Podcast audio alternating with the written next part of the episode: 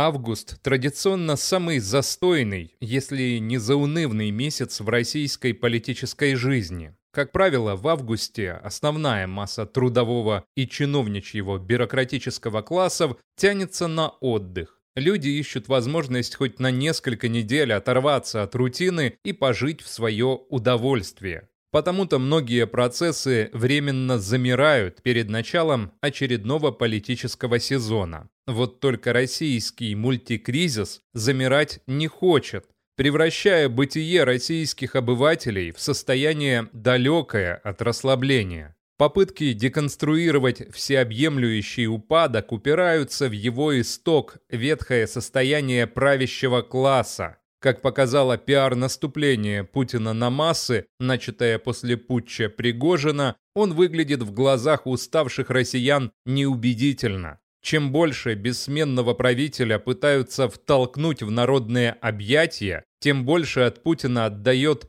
тухлостью, удушливостью, избитостью. В нем нет интриги, в его адрес нет больших ожиданий, но и диктаторскую стабильность гарантировать он уже не в силах. Очевиден кризис будущности, окунание России в глубокую летаргию, лишение жизненных сил. Нафталиновая мумия не только не создает новых смыслов, но даже путается в старых обещаниях и заветах. Силовики, стоящие за Путиным, по правде сами попали в тупик безальтернативности. Пригожин сорвал любой план-преемник, ведь военный мятеж подсветил печальные сценарии для действующего пересидента. Выбывая из Кремля, любая власть спроводит Путина в Гаагу с целью наладить диалог с Западом на фоне тотального разочарования в Китае, Турции, Иране, Индии и особенно в африканцах. Все они поимели россиян, ничего не дав взамен. Не мытьем, так катанием придется еще семь лет терпеть путинщину со всем ее маразмом в виде Медведева, Шойгу, Патрушева и других отбросов. Как показал кейс приговора Навального, которому дали 19 лет колонии, народ даже на смерть несистемного оппозиционера вряд ли хоть как-то отреагирует. Это плюс для Кремля, хотя в случае преждевременной кончины Плешивого народная реакция будет схожей. Чего ожидать после, предсказать не смогла бы даже сама Ванга. Не только проблема нового срока токсичного пересидента усугубляет апатию россиян. Как не пытаются ресурсы пропаганды и спецслужбы вывести тему вторжения в Украину из поля зрения, она все больше врывается в текущую действительность. Новая фаза войны отличается оборонным характером для оккупантов, но зона обороны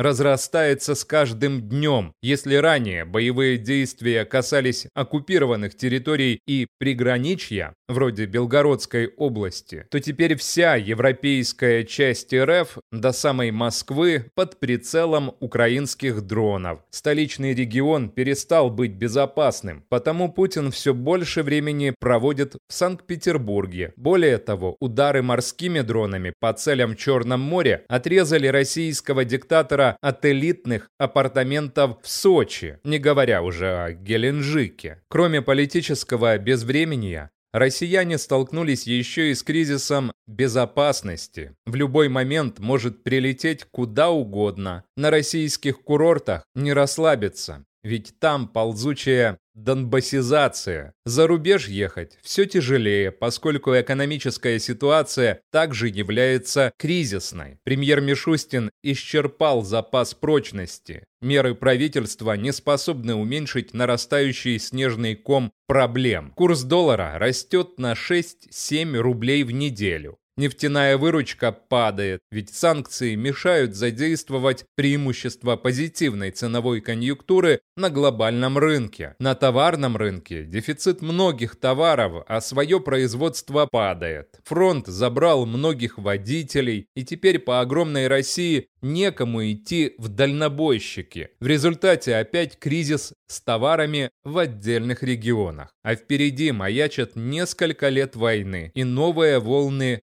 демобилизации, которая не прекращается и без того, ведь на фронте ежедневные потери в обороне составляют 600-700 человек убитыми. Для чего все эти гекатомбы и страдания масс внятного разъяснения по-прежнему нет. Просто время такое. Кризис. И точка.